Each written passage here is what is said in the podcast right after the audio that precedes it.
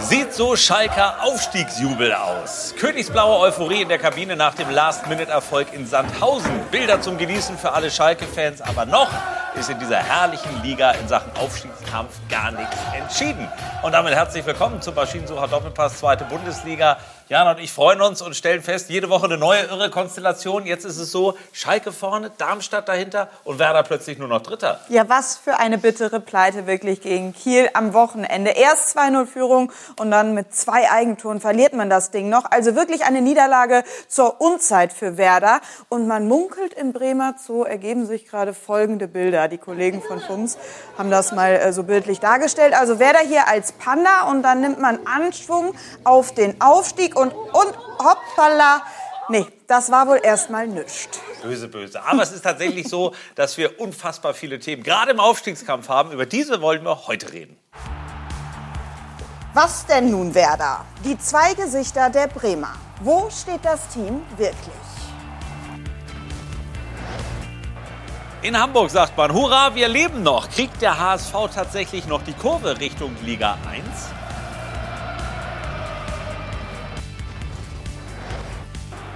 Pech oder Unvermögen? Und jetzt auch noch Corona-Chaos. St. Pauli geht die Luft aus.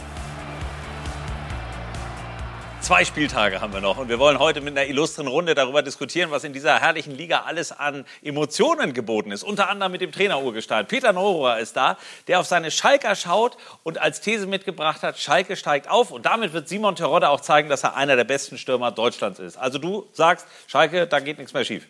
Da geht gar nichts schief. Das wird ein Spektakel werden am Samstag im Spiel gegen St. Pauli. Und, wie du gerade richtigerweise sagst, endlich ist es soweit. Simon Terodde kann in der ersten Liga zeigen, endlich in der Bundesliga zeigen, welch großartiger, einzigartiger Stürmer er ist. Gut, also ich bin mal gespannt, ob da jemand widersprechen wird in Sachen, ob das alles schon durch ist, weil die letzten Wochen haben uns vieles gelehrt. Übrigens, das Spiel gibt's live bei uns, 19.30 am Samstag Schalke gegen St. Pauli. Dann gucken wir auf ihn hier, auf Björn Knips, der aus Bremen angereist ist. Er ist Chefredakteur der dortigen Deichstube. Das ist quasi das journalistische Sprachrohr für alle Werder-Fans. Und die sind geschockt. Man muss tatsächlich sagen, diese Kiel-Niederlage, die hatte gar keiner auf dem Zettel, richtig? Ja, ich frage mich immer noch, wo dieser Bremer Zoo sein soll. Also den suche ich dann mal, wenn ich wieder zurück bin. Panda habe ich da auch nicht gesehen. Aber ja, du hast natürlich vollkommen recht. Die Angst geht um an der Weser, dass sie jetzt doch noch alles verspielen können. Tja, Wahnsinn. Also auch das Thema wird natürlich ein großes sein. Und er ist nicht nur ein geschätzter Kollege als Reporter, als Interviewer, als Filmemacher bei Sport 1. Und er stellt eigentlich fest als These, ist doch völlig wurscht, was Schalke, Werder, der HSV, St. Pauli machen. Am Ende steigt eh Darmstadt direkt auf. Aktuell sind sie Zweiter und du sagst, die bleiben da auch. Da bleiben sie. Weil? Bester Teamgeist der Liga. Wir haben eben das äh, wunderschöne Bild gesehen von Schalke 04 in der Kabine.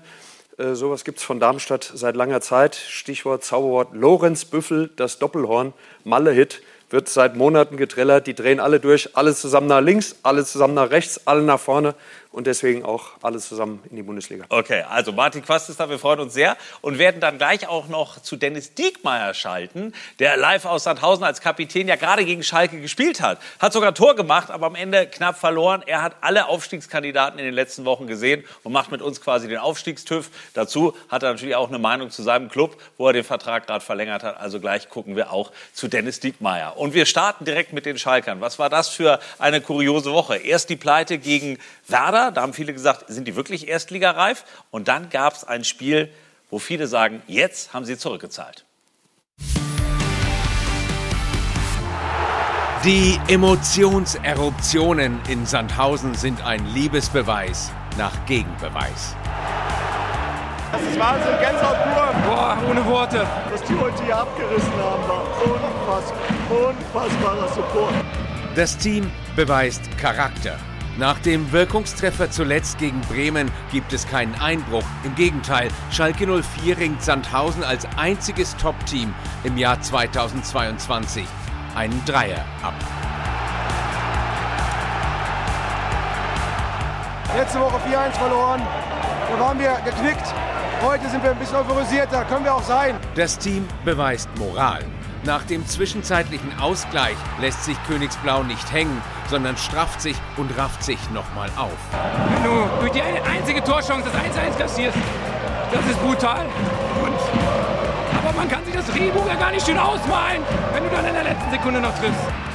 Das Team beweist sich und Königsblau beweist der Konkurrenz, dass das Selbstvertrauen intakt ist. Das heute mitnehmen. Aber dann bitte die Birne einschalten. Es ist noch nichts passiert. Es war ein Heimspiel Samstagabend. Hab ich jetzt schon Gänsehaut. Die Jungs gehen hier nicht nach Hause, das müssen wir mitnehmen, das müssen wir aufsaugen. Nach Schalkes leidenschaftlichem Schlussplädoyer in Sandhausen lautet das Urteil für den Saisonendspurt nun Beweis erbracht. Schalke hat die DNS, um aufzusteigen. Und definitiv die Emotionen. Und Simon Terrada hat hoffentlich auch bald seine Stimme wieder mit. Du hast das Interview geführt, du warst vor Ort. Das, das war wirklich, als wenn schon der Aufstieg klar gemacht worden wäre. Die Euphorie hätte nicht größer sein können. Das war brutal. Vor allem in Sandhausen ist es ja so, das ist ja enge Käfighaltung und man steht äh, unten genau zwischen, zwischen den Zuschauern. Also da ist nach links zwei Meter Platz, nach rechts äh, sind überall Fans, war natürlich alles in Königsblau. Und als diese Bude, ich war gerade dabei, Kamera und alles aufzubauen, und als diese Bude gefallen ist, das war so ein ohrenbetäubender Lärm. Ich habe, also das war unfassbar, was die da abgezogen haben. Ganz ehrlich, ich habe mit Schalke nicht so viel, also persönlich am Hut, aber ich hatte so eine Gänsehaut, das war, das war echt geil. Also ein, ein Erlebnis unfassbar. Dieser Moment dann noch irgendwie an Pfosten und dann steht natürlich wieder wie immer Terodde da und guck dir das mal an, wo die überall herkommen. Der Mike Büstens ist, glaube ich, in seiner Karriere nie so schnell gesprintet. Der Asamoah hat 150 Kilo bald, der ist wie ein Kugelblitz da reingedonnert. Das war Weltklasse. Also wirklich total geil. Die absolute Supernummer war natürlich Ralf Fährmann, ein Junge, der eigentlich einen dicken Hals hat, weil er nicht spielt. Ja. Ja, die Begeisterung, Schalker sein zu dürfen, zeigt er, indem er da irgendeine Werbetafel, welche auch immer, ins Publikum schleudert. Voller- Das ist voll das, begeistert. das Bild. Überragend. Der rennt damit über den ganzen Platz und schmeißt Ja, ja. dann zum Publikum. Rufen Schröder auch völlig außer Rand und Band. Also irre, weil die Woche vorher gab es das Heimspiel, wo alle auch feiern wollten, gegen Werder Bremen. Das ging total in die Hose. Aber was ja kurios war, die haben danach schon gesagt, wir waren gut. Das kann passieren, das wirft uns nicht um. Das hat mich damals schon beeindruckt, weil man wirklich das Gespür hatte, okay, das sehen die jetzt als kleinen Betriebsunfall, aber glauben kein bisschen weniger an den Aufstieg. Ja, und die fühlten sich, glaube ich, auch ein bisschen provoziert durch die Bremer, ne? die ja dann noch das Mannschaftsfoto da vor der, vor der Gästekurve gemacht haben. Werder hat das fast genauso gefeiert wie gerade Schalke, das in Sandhausen. Und ich glaube, das stachelt dich als Gegner oder dann als Konkurrent noch mal richtig an am Ende. Also das hat man gemerkt. Da war, da war auch eine gehörige Portion Wut mit dabei. Ne? Ja. Fragen wir doch mal einen, der live vor Ort war, weil er mitgespielt hat. Dennis Diekmeyer, der Kapitän des SV Sandhausen, ist uns jetzt live zugeschaltet. Erstmal wunderschönen guten Abend und natürlich auch herzlichen Glückwunsch, denn das dürfen wir auch sagen, Sandhausen ist gerettet seit diesem Wochenende. Das heißt wirklich, kleiner Applaus von uns, Sandhausen und Dennis Diekmeyer gehen nicht nur die nächsten Jahre, sondern hoffentlich auch noch lange in der zweiten Liga mit viel Vollgas voran. Ja, hallo. Erstmal liebe Grüße ins Studio. Ja, also das war ein tolles Spektakel. Gut, am Ende hat Schalke äh, gewonnen, aber ähm, war das auch für Sie als gegnerischer Spieler logischerweise, klar, ein emotionaler Niederschlag, nun hat man den Klassenerhalt trotzdem sichergestellt, aber war das für Schalke die Reifeprüfung, wo Sie jetzt auch sagen, das, das war so beeindruckend, die schaffen es wirklich? Ich glaube, für jeden Fußballfan war das einfach ein mega geiles Spiel. Als wir kurz vor Ende dann noch das 1-1 machen und dann in der, ich glaube, in der 91. kriegen wir das 2-1 und ja, äh, die Schalke-Fans ja, haben unser Stadion abgerissen in dem Moment. Das war, ja, da kriegt man echt auch als Gegner Gänsehaut in dem Moment. Das war schon Emotion pur, was da ablief, ne? Ja, ich glaube tatsächlich, ähm, es war so voll wie seit Jahren nicht mehr, aber äh, mit Verlaub, es war, glaube ich, 8.000, 9.000 Schalke allein. Ne? Das war eigentlich ein Auswärtsspiel auf heimischem Grund. Ja, durch Corona war ja sowieso schon länger das Stadion nicht mehr voll. Aber ja, das war schon enorm und das war schon geil. Aber als wir rauskamen zum Aufwärmen, hat ja eigentlich fast nur Blau-Weiß gesehen. Ne? Ja, und dabei haben sie ja nun wirklich alles dafür getan, dass das äh, genauso weitergeht wie in den letzten Wochen. Denn der SV Sandhausen ist quasi mit der Aufstiegsmacher. Ihr habt gegen so viele Vereine wirklich gut ausgesehen. Was hat gegen Schalke gefehlt, dass es eben nicht auch zum Punktgewinn und damit noch zu einer vielleicht größeren Dramatik sogar für die Aufstiegsränge gereicht hat? Ja, ich glaube, wir sahen gegen alle guten, äh, gegen alle Mannschaften da oben gut aus, haben die Punkte geholt. Gegen Schalke wollten wir auch unbedingt den Dreier holen, waren kurz davor, äh, den Punkt zu holen am Ende. Ja, und dann ärgert uns Simon natürlich noch, da steht er wieder goldrichtig und macht den äh, abgewichst rein. Äh, so ist er halt, einfach ein Top-Stürmer. Und ja, aber Schalke hat äh, allgemein schon Qualität, muss man sagen. Ne? Mhm. Also bleiben wir mal bei Simon Terodde. Wir schauen mal in eines seiner zwei Tore rein. Der Mann hat ja zweimal sogar getroffen und ist natürlich auch der Top-Torschütze, der wahrscheinlich dann auch Torschützenkönig mal wieder werden wird. Ähm, Peter, du hast ihn zweimal trainiert, du kennst ihn auch und, und, und stellst auch fest, der wird immer besser? Fragezeichen? Der wird immer, immer besser, deshalb, weil er mehr Anerkennung bekommt und weil Vereine mittlerweile begreifen, dass wenn ich einen Simon Terodde habe, ich mein Spiel auch mehr oder weniger nach vorne entwickeln muss. um Simon Terodde, ein Mann mit solchen Qualitäten, eben auch zu einer Abschlusssituation kommen zu lassen.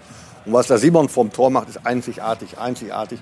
Kann man auch vergleichen mit Topstürmern in der ersten Liga. Und ich freue mich drauf, das war die grundsätzliche These. Ich bin davon überzeugt, dass Schalke 04 aufsteigt. Und ich freue mich drauf, dass Schalke 04, die mit Sicherheit aufgrund der Möglichkeiten, die sie gar nicht anders haben, keine großartige Änderungen im System und im taktischen Verhalten haben wird. Und jetzt kann Simon Terodde endlich mal beweisen in der ersten Liga, äh, dass er auch da zu den Topstürmern gehören kann. Nun haben Sie seit Jahren ja auch gegen ihn gespielt, Dennis Diekmeyer. Was zeichnet den wirklich aus? Und ist er einer, der in der Bundesliga, wo Sie ja nur auch lang genug gespielt haben mit dem HSV, tatsächlich auf Augenhöhe mit den großen Namen agieren kann?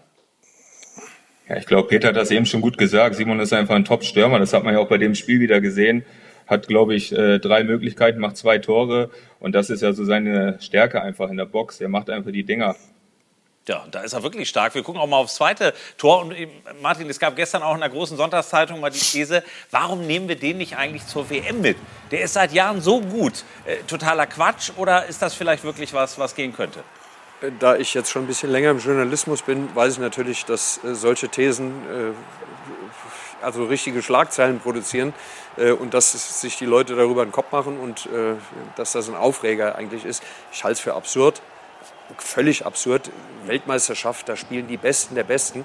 Äh, der Simon Terodde ist ein toller Stürmer, ist ein super feiner Kerl, kenne ich ja auch schon lange, als er auch beim VfB Stuttgart war.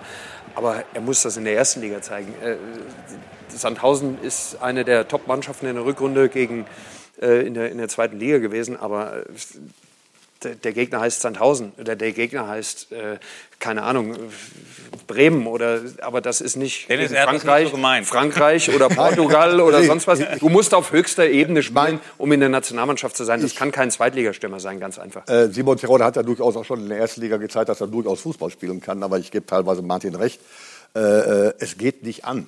In der jetzigen Phase, in der wir uns bewegen, äh, kurz vor der Weltmeisterschaft, die leider schon im November stattfindet, einen Spieler zu bringen. Ich bin davon überzeugt, dass er helfen würde. Überhaupt keine Frage. Aber einen Spieler zu bringen, der auf internationaler Ebene noch überhaupt keinen Nachweis hat bringen dürfen.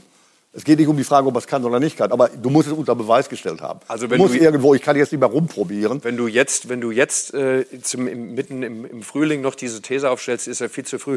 Lass ihn doch mal, wenn, er, wenn das zutrifft, was der Peter sagt, und er knipst auch, ich gönn's ihm in der, in der, in der ersten Liga, wenn Schalke aufsteigt. Mhm. Und vielleicht hat er 14 Tore bis dahin. Und dann kommt die Überraschung, jetzt nehmen wir einen mit. Wenn ich dann einen brauche, einen Joker brauche, dann könnte ja, man darüber aber, reden. aber jetzt absurd. Nein. Ne, also ihr sagt hier absurd. Wir werden gleich Dennis auch dazu befragen. Aber Jana, so absurd ist es gar nicht, dass man einen Zweitliga-Profi mit zur WM nehmen kann. Oder Also zur zu- Nationalmannschaft. Zumindest äh, ist das auch ein Thema im Netz bei den Fans, durchaus. Die sagen auch, ey, kein Scherz, aber ich würde Terodde vielleicht mal eine Chance in der Nationalmannschaft als Super-Joker geben. Und du sagst es, Hadi, es hat es ja in der Vergangenheit gegeben. Jüngstes Beispiel, Jonas Hector, der Kapitän der Kölner, der fuhr auch mit ähm, zur Nationalmannschaft und spielte mit dem FC, damals in der zweiten Liga. Und auch bei den Stürmerkandidaten gab es ein ganz prominentes Beispiel, und zwar Prinz Peng Lukas Podolski. Prinz Peng, Lukas Ja, Podolski. so Ja, kennt man Der allerdings Köln. lange, lange Zeit vorher, genau wie der andere, lange Zeit vorher auf höchster Ebene in der Bundesliga gespielt hat. Und von daher, nochmal, ich bin Fan von Simon Terodde, auch von dem Menschen Simon Terodde. Ich habe ihn zweimal trainieren dürfen. Ich bin von seinen Fertigkeit und Fähigkeiten absolut überzeugt. Aber der Punkt, der Zeitpunkt, jetzt darüber zu diskutieren, dass Schalke-Fans ihn natürlich jetzt in der Situation und in der Position sehen, vollkommen klar und nachvollziehbar. Aber man muss die Sachen anders sehen. Er hat leider noch nicht die Möglichkeit gehabt, sein Können auf Dauer in der ersten Liga. Das hat nichts mit ihm zu tun, sondern mit dem Umstand selber unter Beweis zu stellen. Und von daher ist es paradox, darüber überhaupt zu diskutieren. Einzige Möglichkeit, wie du gerade sagtest, Schalke startet durch, da bin ich von überzeugt. Simon knipst weiter, weil die Schalker, da bin ich auch von überzeugt. Wenn die Schalker, werden, werden die auch nicht machen, das Spielsystem und taktische Grundordnung nicht ändern. Und dann könnte man sich im Falle das darüber unterhalten. Tja, Aber da- jetzt Aber fragen, fragen wir doch mal Dennis Diekmeyer. Äh, völlig absurd oder, oder sagen Sie, wa- warum denn nicht? Ich meine, der wird sicherlich A, kein Störenfried sein, wird B, auch nicht so aufgeregt sein, dass er nun irgendwie äh, völlig nervös ist. Es wäre doch vielleicht als Ersatz tatsächlich, ich meine, wir können ja die Namen kurz vorne durchgehen. Das ist ja nicht so, dass Deutschland nun gerade zehn Topstürmer da vorne hat. Ja, ich mag ja so Spielertypen, gerade wie Simon Terodde, so ein richtiger Neuner. Davon hat man ja leider nicht mehr so viel in der Bundesliga und in der zweiten Liga. Ne? Tja, also Veto dafür oder dagegen? Ich würde mich freuen für ihn. naja gut, das eine ist das Freuen, das andere ist ja wirklich, äh, ich finde das Argument, er hat es noch nicht beweisen können. Dürfen. Ja, oder dürfen, ist ja jetzt nicht zwingend ein Argument dazu zu sagen, er hat einfach nicht die Fähigkeit. Doch, wenn ich, wenn ich morgen in einer Mailänder Skala auf dem Klavier spielen möchte, muss ich zumindest nachweisen, dass ich nur mit zwei Fingern alle meine Händen kann. Dann muss ich schon mal nachgewiesen haben, dass irgendwie ich irgendwas schon mal dahergekriegt habe. Gut. Das durfte Simon also, leider nicht. Er also kann es, aber er durfte es noch nicht. Das Argument hat mich jetzt überzeugt, muss ich sagen. das ist meine Art. Ja, also tatsächlich, wir gucken mal auf das Restprogramm von Schalke 04. Björn, ähm, jede Woche sieht man natürlich immer, Mensch, was ist da noch? Es sind zwei, die ja in der Theorie auch noch gute Chancen haben. St. Pauli muss gewinnen am Wochenende. Ja, also über die werden wir gleich noch reden. Und dann noch Nürnberg. Ist das jetzt ein leichtes, ein schweres oder wie ist das Restprogramm zu deuten? Es gibt ja, leicht und schwer gibt es in dieser Liga nicht. Ne? Also da, ich habe das vorher nicht gedacht, als wer da abgestiegen ist, hieß es dann immer, da kann jeder jeden schlagen. Und dann habe ich gedacht, ja, das ist im Fußball immer so, jeder kann jeden schlagen. Aber ja. in der zweiten Liga ist das wirklich verrückter. Nee, ich maß mir nicht an, da jetzt noch zu sagen, dass es ein leichtes Restprogramm ist. Eigentlich ist Nürnberg ja leicht am Ende. Mhm. Ne, da ist alles vorbei, da ist Fanfreundschaft. Ich meine, die Nürnberger werden es ja wohl nicht wagen, den Schalker den Aufstieg zu versauen. Aber in der Saison kann ich mir alles vorstellen. Tja, und Sandhausen hat sie alle geärgert. Also bei fast jedem Club, der angetreten ist gegen Sandhausen, gab es eben auch Punkte für den SV Sandhausen und damit auch für Dennis Diekmeyer, der eh, Jana, eine schillernde Persönlichkeit wirklich der Bundesliga und eben auch der zweiten Liga ist. Ja, tatsächlich eigentlich eine Bremer Jung, also dort groß geworden, aber natürlich einen Namen gemacht hat er sich dann beim HSV. Dort ist er quasi in acht Jahren zum Kultkicker geworden. Mit dann natürlich am Ende mit Höhen und Tiefen, am Ende aber dann natürlich dem tiefsten Tiefpunkt seiner Zeit beim HSV 2018. Wir sehen hier die Bilder, dann der Abstieg in die zweite Fußball-Bundesliga. Ja, und auch persönlich muss man sagen, musste Dennis Diekmeyer dann erstmal den Verein wechseln um dann sein erstes Tor seiner Profikarriere zu erzielen. Das dann also für Sandhausen gegen Wien Wiesbaden im Mai 2020 nach 26.415 torlosen Minuten. Was für eine Geschichte. Ja, und überhaupt scheint er sich durchaus wohlzufühlen in Sandhausen. Zuletzt hat er ja auch tatsächlich seinen Vertrag verlängert. Tja, der Kapitän bleibt an Bord und ist uns weiter zugeschaltet. Nun war das ja damals äh, wirklich in Hamburg eine Liebe und auch bei den Fans. Aber mittlerweile ist Sandhausen viel mehr als ein Exil. Ich glaube, das ist die neue Heimat, oder? Na klar, ist ja kein Geheimnis, dass ich mich damals in Hamburg sehr wohl gefühlt habe. Das waren auch geile acht Jahre, außer dann das letzte Jahr natürlich mit dem Abschied. Das war extrem bitter damals. Aber ja, ich habe ja jetzt hier meine Heimat gefunden meine Familie, meine Kinder, die fühlen sich hier super wohl. Ich spiele gerne für den Verein, ja, und das passt alles momentan sehr gut. Nun haben Sie ja gerade frisch verlängert. Nun war das ja immer so Weltstadt, Dorfverein. Und Sie sagen selber, ja, so ist es ja auch. Was sind die Argumente, warum Sie sagen, Sandhausen rockt? Ja, ich muss sagen, natürlich kann man den HSV und Sandhausen nicht vergleichen. Hamburg ist eine Million Einwohnerstadt, Sandhausen ein 15.000 Einwohner Dorf. Ähm, natürlich auch die Plätze, Kabinen, das ist alles äh, ja, komplett unterschiedlich. Aber damals, als ich hergekommen bin, habe ich gesagt, das darf ich niemals vergleichen. Ne? Ich nehme dieses, äh, diese Aufgabe an und das habe ich von der ersten Minute an gemacht. Und ja, mir macht es einfach super Spaß, hier zu spielen. Und man muss sagen, Martin, du hast ihn oft genug auch in Sandhausen erlebt. Er ist ja nicht nur ein Publikumsliebling, sondern er ist ja auch eine Persönlichkeit mit seiner Familie, die ja nun auch wirklich äh, eine Besonderheit, glaube ich, sind und die da auch eingeschlagen sind, weil alle haben sich plötzlich verliebt in die Familie und natürlich insbesondere in Dennis. Ja, ist ja auch Dennis äh, hat ja auch ein ganz tolles äh, mit seiner Familie ganz tolles Ding da äh, gerockt. Team Diekmeyer hat Dennis, korrigiere mich, ich glaube, über 3.000, 4.000 äh, Abonnenten habt ihr mittlerweile äh, bei euch auf dem Kanal. Das ist, ist großartig, das ist lustig, es ist, ist ein totaler Typ. Äh, der da wunderbar äh, hinpasst nach, nach Sandhausen. Und äh, hätte ich auch, am Anfang habe ich so gedacht, oh, ob das, ob das irgendwie passt, aber äh, es ist äh, großartig. Es ist einfach, einfach richtig gut. Das ist so eine Persönlichkeit. Und äh, er wohnt zwar nicht in Sandhausen, sondern, und da kommen wir noch mal kurz auf Simon Terodde zurück, er wohnt ein paar Häuser weiter als Hansi Flick in Bammental. Vielleicht kann er mal ein gutes Wort einlegen für, für Simon. Trifft man sich beim Bäcker mal? Dennis. Also, wenn ich den Herrn Flick das mal treffe, dann lege ich auf jeden Fall ein gutes Wort für Simon Terodde ein. Ja, ja tatsächlich. Ähm, Sie, haben, Sie, haben, so viele Spiele schon gemacht. Und, und ein Superlativ, wir haben es auch gerade gesehen, ist natürlich immer Ihr Äußeres äh, mit all den Tattoos. Ich glaube, das ist auch konkurrenzlos. Oder hat irgendein Spieler es gewagt, mehr Tattoos als Sie zu haben? Ich glaube, mittlerweile haben viele Tattoos, aber wie viel ich genau habe, das kann ich gar nicht mehr zählen. Deswegen kann ich das genau sagen. Tatsächlich nicht mehr aufgehört. Also irgendwann muss ja die Zahl dann schon hoch zweistellig sein wahrscheinlich. Ja, ich glaube auch. So, nun gucken wir mal auf die Prognose für die Vereine, die da oben mit dabei sind. Und wir reden auch kurz über den HSV.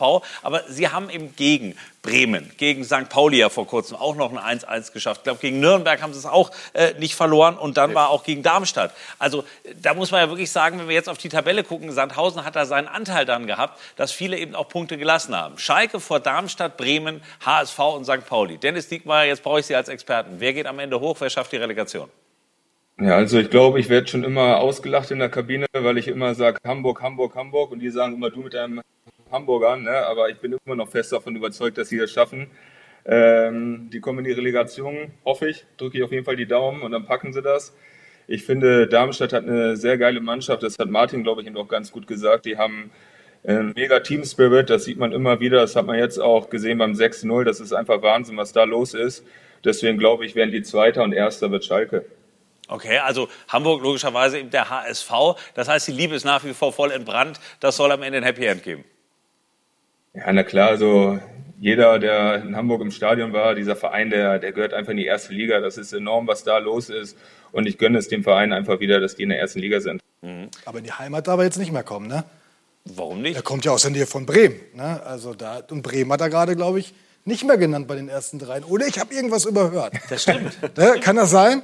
Das ist ja tatsächlich diese Bremer Wurzel, die hat ja kaum ein Fußballfan äh, auf, auf der Uhr. Ja, ich habe meine ganze Jugend bei Werder gespielt. Ja, ganze Jugend. Aber die packen es nicht mehr, oder wie? Also ja, Wer, mal Werder gucken. Natürlich äh, hat Werder auch eine sehr gute Mannschaft und macht das auch sehr gut. Ähm, aber ja, das wird spannend bis zur letzten Minute, glaube ich. Und ja, wir gucken mal, was passiert. Also ich übersetze das jetzt mal, er glaubt nicht mehr dran. Das, nee, also das, glaub, ich war jetzt überlegen, ob wir noch was retten können, aber ich glaube, da müssen wir als Deichstube da, glaube ich, noch mal nachlegen. Ja. Und ich gehe davon aus, dass der Dennis nach seiner Karriere, äh, also ungefähr 2030, dann in den diplomatischen Dienst eintritt. ja, tatsächlich. Ist ja, ich spiele noch ein bisschen, ne? ich bin noch bitte. ja, ja, ich habe gesagt, bis 30. Genau, der Vertrag genau. läuft ja noch ein bisschen. Lass uns ganz kurz noch mal über Schalke reden, weil äh, du bist so überzeugt davon. Dennis hat auch viele Komplimente gemacht.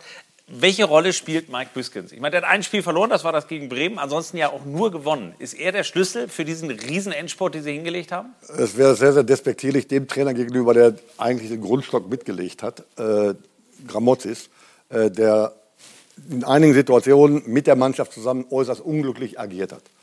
Äh, man darf dabei nicht vergessen, Mike Büskens, ein Schalker durch und durch, keine Frage, ein kompetenter Trainertyp, auch keine Frage. Aber er war auch bei Gramozzi schon dabei.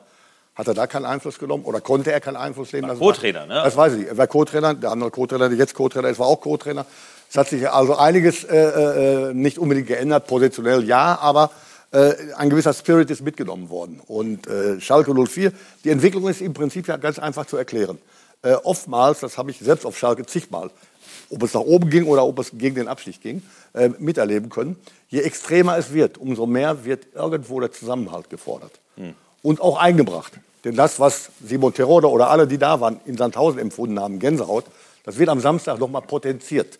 Ausverkauftes Haus gegen Sowieso ausverkauft, aber da kommt jeder Schalker mit einem, einem Bewusstsein hin, dazu zu gehören, wenn das Großartigste überhaupt was, was ich im Augenblick vorstellen kann, erreicht wird. Was da in diesem Stadion los ist, ist Wahnsinn, der absolute Wahnsinn und ist wirklich beflügelt. Es gibt auch durchaus äh, ähnliche Situationen, die dann dich als Spieler oder als Trainer erdrücken. Guter Trainer hat in der Situation, in der das Spiel läuft, ohnehin den großen Einfluss nicht mehr. Aber die Mannschaft wird wirklich mitgetragen, mitgetragen, was auf Schalke fast einzigartig ist. Ja. Schalke 04 hat einen großen Vorteil gehabt, dass sie 4 zu 1 mit vielen, vielen grauenhaften taktischen Fehlern gegen eine überragend gut spielende und diese Fehler ausnutzende Werder-Mannschaft 4 zu 1 verloren hat im eigenen Stadion. Das hat letztendlich die Alarmglocken wirklich losgeläutet. Und die Art und Weise, wie Schalke gespielt hat in, in Sandhausen, unter Schutz von 10.000 Schalke-Fans, mhm. war ja nicht das große, brillante Feuerwerk, was da abgeliefert wurde, sondern eine Chance nur zulassen, die Dennis dann reingemacht hat. Und darüber hinaus zweimal Simon Terodde, die eine oder andere Möglichkeit noch gegeben, diszipliniert, gut gestanden, nach vorn gespielt, gefeitet ohne Ende, das machen sie aber immer, überhaupt keine Frage. Und dann eben mit Simon Terodde die beiden Tore gemacht. Auf dieser Welle, auf die sie sich da bewegt haben. Aus der Tatsache, dass sie aus den Fehlern, die sie gemacht haben, keinen einzigen mehr wiederholt haben. Bei Standardsituationen standen sie, Bremen spielte zweimal, 1-0 und zweimal. Überzahl am Flügel beim Eckball, das muss man sich vorstellen. Die Fehler hat Schalke 04 nicht mehr gemacht, haben gelernt. Und von daher in Verbindung mit dem Publikum am Samstagabend Live-Spiel Sport 1 wird es ein Fußballspektakel geben, wie wir in den letzten Jahren in der zweiten Liga nicht mehr erlebt haben. Okay, das ist äh, tatsächlich insofern ja auch ein vielleicht historischer Moment. Aber Schalke kann nur aufsteigen, wenn am, Sam am Freitag schon Darmstadt schwächelt. Nur wenn das wirklich der Fall ist und die nicht gewinnen, dann kann man mit einem Sieg gegen St. Pauli tatsächlich aufsteigen und damit die Rückkehr in die Bundesliga machen. Nun haben Sie das Ganze, Dennis, ja hautnah auch erlebt, ähm, wie die Euphorie da in der Mannschaft und auch auf der Trainerbank war. Haben Sie da eben auch eine Einheit gespürt, die es ja vielleicht eben auch bei vielen anderen Vereinen, auch beim HSV ja in den letzten Jahren in, in dieser Schlussphase nicht gab? Wir gucken mal auf Ihr Tor und dann hätte ich gerne mal die Antwort dazu.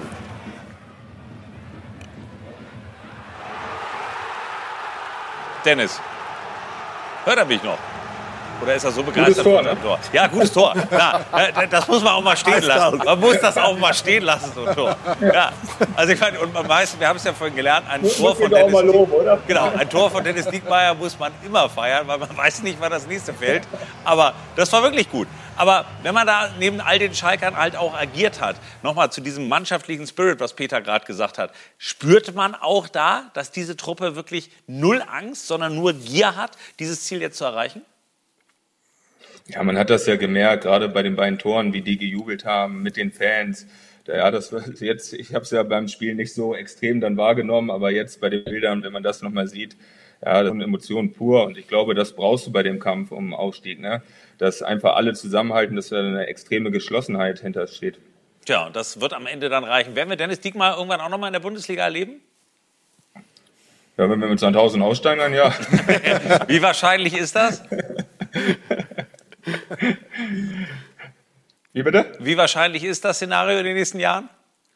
Ja, wir sind jetzt erstmal froh, dass wir jetzt die Liga gehalten haben und äh, machen jetzt noch zwei gute Spiele und dann ist es ist erst mal Urlaub und dann konzentrieren wir uns auf die nächste Saison. Ne? So, das ist ein klarer Aufstiegsaufruf. Ich merke das schon. Also, wir drücken ganz fest die Daumen und sagen nochmal Gratulation zum Klassenerhalt. Das darf man wirklich äh, nicht überbewerten, Dankeschön. äh, wie gering eigentlich die Mittel sind und wie groß äh, das Ganze wirklich ist, was da in Sandhausen gerade jetzt in dieser Rückrunde geleistet wurde. Nochmal ein großes Kompliment. Ja, man muss auch allen. sagen, ich glaube, nach der Hinrunde haben uns schon viele abgeschrieben. Ne? Und auch gerade mit unserem Endprogramm, mit den ganzen äh, guten Gegnern, haben viele gesagt, Sandhausen ist weg. Und äh, das haben wir einfach nicht zugelassen. Wir wollten von, ja, vom ersten Spieltag an in der Rückrunde Vollgas geben und einfach zeigen, äh, dass wir das packen am Ende. Und das hatten, haben wir dann auch äh, gut gemacht. Tja, definitiv. Sagt der Kapitän und der muss es wissen. Wir freuen uns schon, wenn wir Sandhausen dann nächstes Jahr im Aufstiegskampf erleben. Alles Gute und liebe Grüße, Sehr Dennis. Diekmeyer.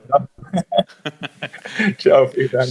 Schönen Abend. So, und gleich reden wir über den SV Werder Bremen. Was ist da wirklich passiert am Wochenende? Wie groß ist dieser Rückschritt im Aufstiegskampf? Was ist mit Darmstadt tatsächlich los? Und wir gucken nach Hamburg, wo St. Pauli trauert und der HSV plötzlich hofft. Und Sie können auch hoffen auf zwei E-Bikes und 1000 Euro, wenn Sie mitmachen bei unserem Gewinnspiel. Denn da haben Sie die Möglichkeit zu kassieren, entweder anrufen oder eben dann eine SMS schicken. Beide Möglichkeiten offerieren, offerieren wir Ihnen jetzt.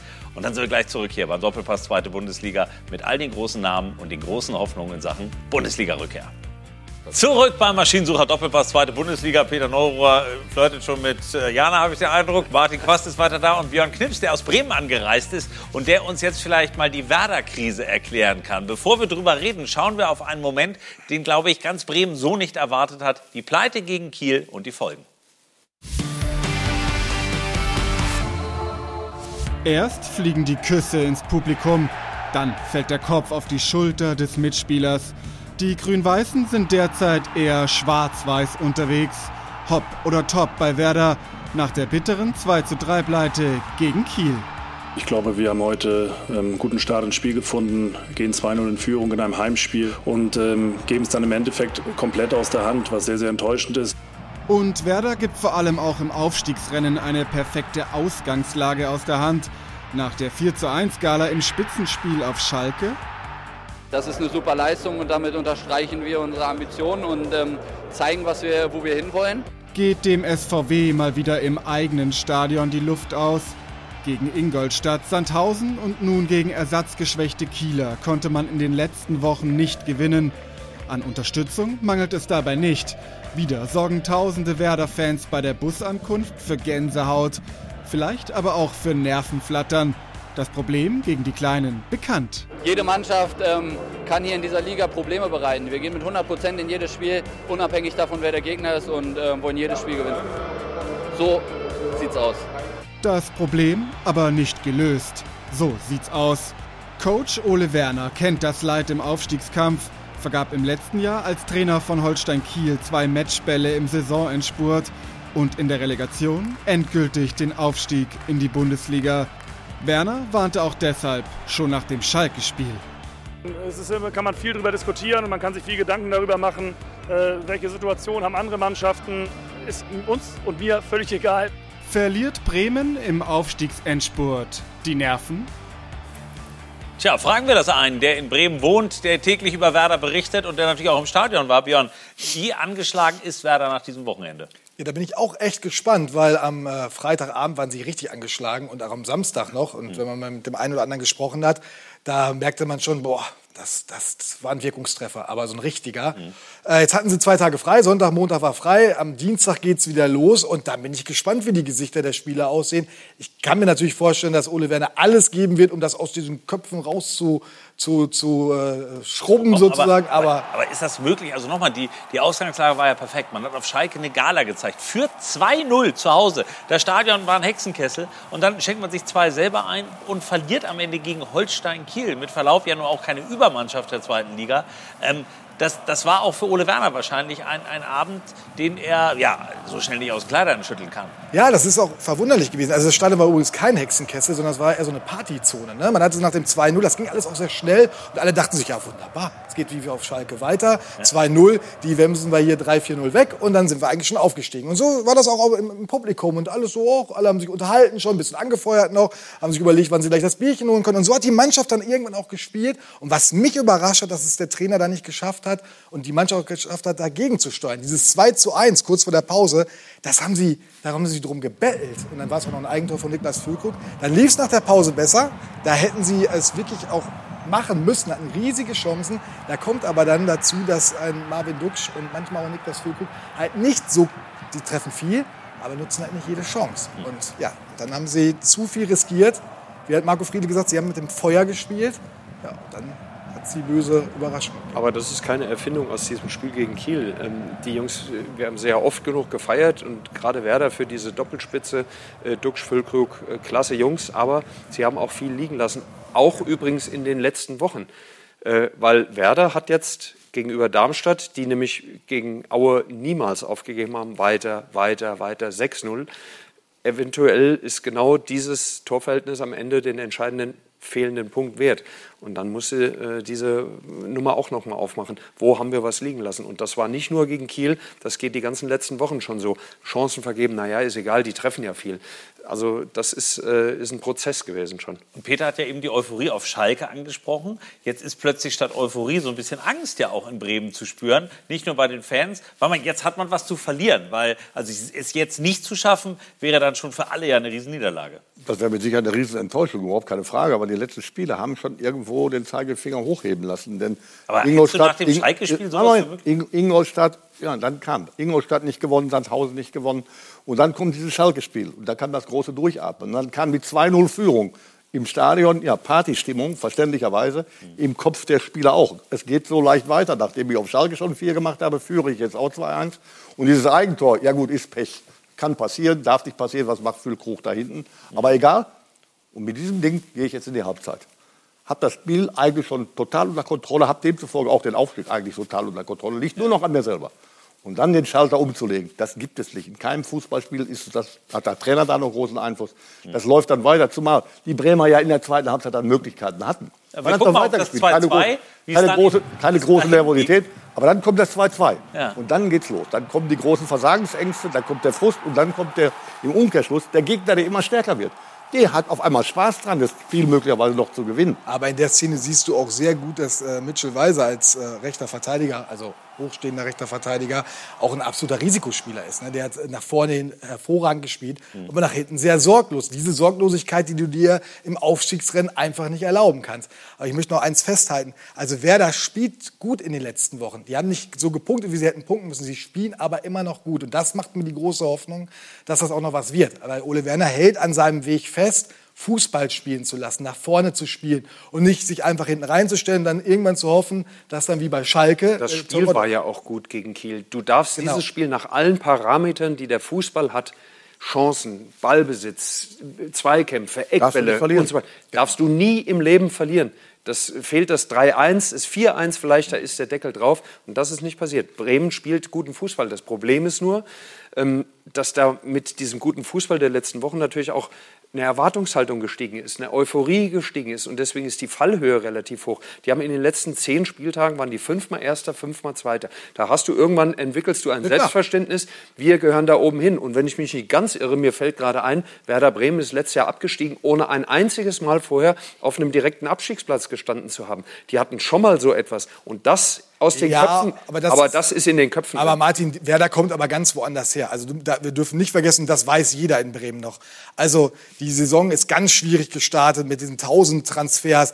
Dann waren sie irgendwann 10, 11 Punkte weg. Also als Ole Absolut. Werner übernommen hat, Absolut. da hat in Bremen, da hatten sie gerade in Kiel verloren mit dem zweiten Interimstrainer. Da hat jeder gesagt, Leute, das wird hier nichts mehr. Der muss jetzt Schadensbegrenzung machen und irgendwie, den, da haben wir sogar darüber nachgedacht, mal können die noch in diesen Abstiegsstrudel geraten, so wie es Hannover im, Prinzip ergangen ist. Also Werder hat sich hochgekämpft. Das wissen die Leute in Bremen auch. Also so, so ich meine, ich, du hast recht, die Enttäuschung wird groß sein, aber die Leute wissen auch schon, wo, wo sie herkommen in dieser Saison. Also, dass das eine wilde Achterbahnfahrt in, inklusive der Markus-Anfang-Affäre äh, und im Mittelfeld dann wieder hoch. Jetzt aber eben im Schlusssport und da bin ich auch bei Martin. Ich meine, die Resultate von fünf Spielen, eins gewonnen. Ne? Drei Unentschieden, eine Niederlage. Also so großartig ist der Fußball, zumindest vom Ergebnis her, aktuell nicht. Und wenn wir schon in die Historie reingucken, dann sehen wir uns noch mal das 3-2 an. Peter, was ist denn da schiefgelaufen?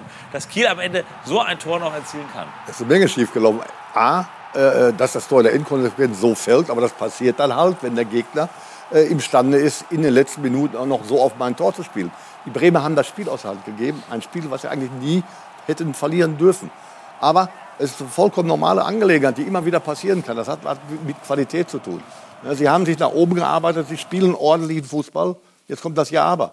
Aber die Le Leistungsstärke einer Mannschaft beurteile ich an einem schlechten Tag. Ich muss schlecht spielen, um ein Spiel gewinnen. Das ist natürlich in Häufigkeit, aber gut spielen und zu gewinnen gelingt jedem. Bremen hat gut gespielt, aber haben nur ein einziges Spiel gewonnen. Und zwar gegen Schalke 04. Auch bedingt dadurch, dass sie die Fehler, die Schalke 04 gemacht haben, konsequent Ja. runtergeliefert, abgeliefert haben und unbestraft haben. Ja, jetzt sind wir in einer Situation, jetzt zählt nicht mehr gut oder schlecht, jetzt zählt es nur, die beiden letzten Spiele einfach zu gewinnen. Genau, das um, ja zumindest, um zumindest diesen Tabellenplatz noch äh, zu behalten. Genau, das wäre Platz drei, das wäre die Relegation. Und Ole Werner Ja. hat ja eine Vorgeschichte. Wir haben es ja gerade im Beitrag auch gesehen. Der hat ja schon mal diese Relegation letzte Saison gespielt. Hinspiel damals mit Kiel, toll gegen den 1. FC Köln. Beim Rückspiel haben sie ordentlich einen auf die Ohren gekriegt. Inwieweit ist das auch vielleicht in seinem Kopf mit drin? Oh, bitte nicht schon wieder diese nervenaufreibende Relegation. Also ich glaube, das ist in seinem Kopf drin ähm, und deswegen habe ich das eben auch gesagt. Ich glaube, bei sehr vielen Werder-Fans ist auch dieser Absturz, an den auch keiner geglaubt hat. Jeder hat ja geglaubt, die packen das irgendwie und bum, bum, bum, bum, dann kamen diese Spiele und dann bist du auch irgendwann in der zweiten Liga und jeder hat gedacht, wie geht das? Allerdings bei Kiel, muss ich ganz ehrlich sagen, Kiel hat eine Weltklasse, also Weltklasse ist jetzt zurückgenommen, aber eine überragende Saison gespielt und dass er überhaupt in der Relegation war, war großartig. Damals, das, genau. Das genau. war ein Ja. Erfolg von Ja. Ole Werner. Genau. Das stimmt. Man, man darf auch nicht vergessen dabei. Also wir haben die Geschichte natürlich sofort gemacht jetzt. Also alle Medien in Bremen haben diese Geschichte gemacht, weil sie auf der Hand liegt. Scheitert Ole Werner schon wieder, erlebt er sein zweites Kiel. Äh, ich habe mit Clemens Fritz auch drüber gesprochen und der sagte, ja Leute, äh, guckt doch bitte mal, was da in Kiel damals passiert ist. Die mussten ja alle drei Tage spielen, die waren zweimal in Mannschaftsquarantäne. Damals mussten die Mannschaften ja noch komplett in Quarantäne, Ja. wenn sich einer infiziert Und hatte. darüber hinaus. Und dann mussten die alle drei Tage spielen und denen ist ehrlich am Ende die Puste ausgegangen. Aber natürlich denkt, wird auch Ole Werner denken, ah, was kann ich jetzt anders machen, dass mir das nicht wieder passiert. Und natürlich denkt jeder Werder-Fan jetzt auch daran, weil die Geschichte ist ja nun mal da. Ja, aber posit- Geschichte. ja, aber was positiv stimmt, ist, dass natürlich jetzt so einer wie Christian Groß und vielleicht sogar Ömer Toprak zurückkommen. Das sind nochmal ganz wichtige Stützen, gerade wenn es um Erfahrung geht, wenn es jetzt nochmal hitzig wird, äh, wenn es noch mal, wenn die Spieler nochmal anfangen zu wackeln, Nerven zeigen, dann sind solche Spiele. Also ich glaube, solche Gegentore wie gegen Kiel wären mit Ömer Toprak nicht passiert. Der hat einen Punkteschnitt, wenn der auf dem Platz stand, ich glaube von 2,4 und wenn er nicht auf dem Platz stand, hat Werder, hat Werder unter einem Punkt. Also das hat ganz viel mit einer, mit der Abwehr äh, zu tun von Werder Bremen. Ober, mit Ömer Toprak ist das eine sehr gute Abwehr. Ohne Ömer Toprak ist das eine durchschnittliche Abwehr. Ja, aber Das- Christian Groß unterschätzt, du hast vollkommen recht, bin komplett bei, die Zahlen stimmen auch so, aber Christian Groß wird ja oft unterschätzt, weil er noch erst spät in seiner Karriere wirklich äh, Bundesligaspieler geworden ist. Und der hat in den vergangenen Wochen richtig stark aufgespielt, hat Corona gehabt. Und jetzt kommt er wieder zurück. Also da. Velkovic auch, ne? Velkovic könnte auch Ja, die zurückkommen. drei fehlen ja Also vom Block. Relegation oder jetzt vorher noch? Also Christian Groß wird definitiv jetzt wieder zur Verfügung stehen, weil er jetzt auch äh, schon lange wieder genesen ist und hat nicht so viel verpasst. Der wird auch sicherlich von Anfang an spielen in Aue. Äh, bei äh, Ömer Toprak muss man natürlich abwarten. Das ist natürlich ein Risiko. Letztes Mal hat er etwas zu früh wahrscheinlich angefangen mit seiner Wade. Und das Risiko willst du jetzt nicht wieder eingehen, dass der am äh, Sonntag dann in Aue nach äh, 20 Minuten wieder da sitzt und was an der Wade hat. Das Ja. hat es in Bremen schon leider zu oft gehabt. Weil zwei Spiele sind es noch regulär, vielleicht aber auch vier, wenn man in die Relegation muss. Aue und Regensburg sind die nächsten Gegner in der Liga. Und wir haben mit Florian Kofeld, beziehungsweise du, Martin, am Wochenende mal gesprochen, als Wolfsburg in Stuttgart gespielt hat. Und er hat natürlich auch noch die Relegationserfahrung. Er hat es auch äh, vor, ja, einen, vor zwei Jahren eben gespielt, damals ja noch als Werder-Trainer gegen Heidenheim. Und was er denkt über Relegation und Nerven, ah, die dann wirklich eine Rolle spielen, das hat er uns gesagt. Es ist eine absolute Ausnahmesituation für alle Beteiligten. Und ähm, es ist, äh, fokussiert sich dann auf so zwei Spiele. Und es muss dann auch wirklich diesen Unterschied zwischen erster und zweiter Liga merkst du in der Art und Weise des Fußballs. Du willst dein Spiel durchdrücken, dann wird der Druck groß, du bist Favorit als Erstligist. Und also ich sage immer wieder, dieses Rückspiel in Heidenheim war das schwerste Spiel, äh, was ich bislang coachen durfte und äh, es ist eine emotionale Ausnahmesituation, definitiv und die, die zehrt. Tja, das merkt man auch noch Jahre danach, wenn er darüber redet. Das ganze Gesicht sah ganz anders aus, aber Genau. der war schon wieder in Heidenheim, glaube ich. Ja, damals hatte Werder es geschafft. Ja, aber auch mit, oh, das war ein Gezitter da, also meine Herren. Ein Unentschieden und so weiter und so weiter. Der große Unterschied ist ja der, wenn ich als Erstligist in der Relegation bin. Das ist der Punkt. Oder ob ich als Zweitligist in der Relegation bin. Das sind Weltenunterschiede. Einmal kann ich Unglaubliches erreichen und einmal kann ich alles verlieren. Aber Peter, es und kommt von daher an- vorhin die Geschichte, dass, dass äh, Holstein Kiel oder der Trainer gescheitert ist, halte ich für ein Paradoxum. Der ist nicht gescheitert. Es ist großartig, dass sie überhaupt in die Relegation gekommen sind. Dass sie dann eingebrochen sind, gegen übrigens im zweiten Spiel unglaublich auftrumpfende Kölner, bedingt dadurch, dass die Corona bedingt und so weiter und so weiter den Trainingszustand vielleicht gar nicht mehr hatten und den Spielzustand nicht mehr hatten, um dagegen zu halten. Das war eine großartige Leistung von Holstein Kiel. In beiden Spielen großartig und von daher war es kein Scheitern. In diesem Jahr ist es ein klein wenig anders. Ob ich dann als Dritter aufsteige oder nicht, eine andere Geschichte. Aber in diesem Jahr wäre es ein Scheitern, wenn Werder Bremen nicht mal nach der Entwicklung der ganzen Saison nicht mal die Relegation erreichen sollte. Stand jetzt wäre es Bremen gegen Stuttgart und das habe ich Florian Ja. Kofeld dann auch noch gefragt. Da hat er gesagt, er traut sich also nach mit normalem äh, Heran- Herangehen an einen äh, und darüber zu sprechen, traut er sich überhaupt nicht zu, weil das ist so eine Ausnahmesituation eben für den Erstligisten. Werder hätte die leichteren Karten, glaube ich. Ja. Äh, eine solche Ausnahmesituation, ob der Stuttgart gewachsen ist zum Beispiel, wage ich auch zu bezweifeln. Ich habe Stuttgart schon mal in der Relegation erlebt. Gegen Union Berlin, wer ist aufgestiegen? Der Zweitligist und Stuttgart runter. Also das Ding ist ein Brett und deswegen, also äh, hatte Kofeld, der macht heute noch, euer Eindruck ist richtig, der steht heute noch so da, wenn der an Heidenheim denkt. Und wenn der Trainer so steht, steht die Mannschaft auch so. Ja, genau. Ja, das ist ja genau Das die. Frage. Also ist in Bremen in deinen Augen in diesen zwei Spielen noch eine Euphorie so zu entfachen, dass man eben sagt, okay, mit zwei Siegen, und das ist ja auch die klare Forderung von Ole Werner, zweimal muss jetzt gewonnen werden und da braucht man auf einen Patzer hoffen. Oder glaubst du, in der Relegation ist für Werder dann auch einfach vom Stimmungsbild momentan noch alles drin? Da ist alles drin. Ich meine, da, dafür ist SV Werder Bremen genauso wie der FC Schalke 04. Also du machst das Flutlicht an und dann ist, wird auch vergessen, was in den letzten zwei Wochen war. Dann wird diese Mannschaft angefeuert und dann sind die Spiele auch voll da. Ich traue das auch Ole Werner absolut zu. Und Frank Baumann und Clemens Fritz sind auch erfahren genug, äh, um die Mannschaft da zu pushen. Und du hast ja auch echt Jungs dabei, die das auch können. Wenn man Niklas Füllkrug hört, also mit jeder Faser will der diesen Aufstieg jetzt haben. Und da sind die anderen wollen das genauso. Also äh, ich glaube, das werden sie mental jetzt wieder hinkriegen. Also du weißt natürlich nur nicht, wie diese Spiele laufen werden. Ja, da- das ist ja das Problem. den Aber wir haben, aber wir haben Joker heute noch gezogen. Aber wir reden, wir reden von Bundesliga-Aufstieg. Also ich bitte, wenn ich in einer Situation bin, eine Mannschaft habe mit der Qualität vom SV Werder Bremen und ich habe eine Situation, in der ich mich im Augenblick befinde, in der ich in Aue gewinnen muss, die übrigens leider schon abgestiegen sind, und zu Hause gegen Regensburg gewinnen muss. Wenn ich diese Spiele nicht gewinne, habe ich auch in der ersten Liga nichts zu suchen. Dann habe ich auch keine Chance in der Rele äh, Relegation irgendwas auf die Bahn. Aber Peter, diese- es ist natürlich leicht dahergesagt. Ich kenne diese entscheidenden Phasen, gerade im Aufstiegskampf, auch im Abstiegskampf. Ich weiß, wie man sich da verhält, was man da möglicherweise grad- es- verdrängen muss. Ich Und- wollte es gerade sagen, aber Ja, ja. Die, diese Diskussion, die wird ja Land auf Land ab Natürlich. von groß geführt, vor allem bei, bei Fans. Ja, Moment, das sind ja Mannschaften, für die es um nichts mehr geht. Darmstadt spielt gegen Düsseldorf Ja. und gegen Paderborn. Düsseldorf unter Daniel Thioun hat noch kein einziges Spiel verloren. aber ich habe gerade nicht von Darmstadt gesprochen, sondern Moment, Werder Bremen. Paderborn und der HSV spielt übrigens noch, auch gegen Hannover 96 geht es auch um, um nichts mehr. Aber wenn ich euch eines schwöre, der HSV spielt am letzten Spieltag in Rostock. Wenn Rostock irgendetwas, irgendetwas im Leben Absolut. erreichen will, ist Absolut. dem HSV dermaßen ins Nest zu pinkeln, dann gehen die nämlich auch nicht. Auch das zum Thema Aber Mannschaften, Moment, Moment, um da, ich habe nicht davon es habe ich gar nichts nicht gesprochen. Ich habe geht. konkret davon Ja, ja. gesprochen. Eine Mannschaft mit der Qualität vom SV Werder Bremen spielt in Aue, die bereits abgestiegen sind. Das Ja. muss einen Grund haben.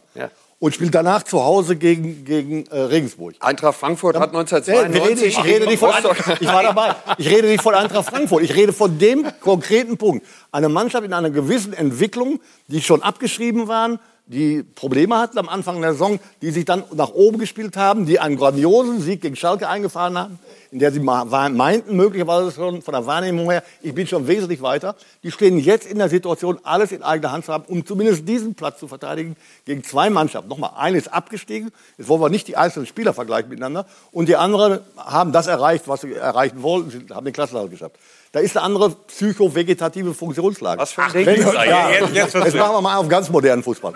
Wenn das, Psychovegetative, was war das? Psychovegetative Funktionslage. Das ist auch nicht für Amateure. Also, jetzt geht es jetzt darum, es geht jetzt darum, ich, dass das vorkommen kann, dass diese Spiele schwer werden. schreibe ich mir auf. Überhaupt keine Frage. Überhaupt keine Frage. Aber wenn ich dieses Problem, was ja durchaus eins werden kann, nicht löse, bin ich auch nicht imstande, in der Bundesliga zu spielen. Gut, Peter, die Botschaft Das ist ja der angekommen. Punkt. Das ist ja nur der Peter, Punkt. Nicht, Peter. dass es schon alles gesetzt ist. Das ist eine andere Frage. Gut, also wir gucken, was Werder äh, tatsächlich in diesen zwei Spielen, vielleicht dann auch vier mit Relegation leistet. Aber wenn wir mal auf die Bremer Gemütslage schauen, dann ist sie ja noch unfassbar gut im Vergleich zum Herbstmeister. Der hat nämlich noch viel schlimmere Sorgen. Du hast mich fast erwischt. Ich wollte gerade anfangen zu googeln, aber das hebe ich mir dann für gleich auf. Psychovegetative Funktionslage. Aber so ist es. Der April scheint nicht sonderlich beliebt zu sein in Hamburg, denn ja auch der FC St. Pauli ist tatsächlich seit fünf Spielen und damit den gesamten April sieglos. Eigentlich die Mannschaft, die am öftesten unter den Top 3 stand in der zweiten Bundesliga, aber jetzt ist man eben abgerutscht auf Rang 5 und jetzt kann es eigentlich nur noch einer richten und zwar Elon Musk.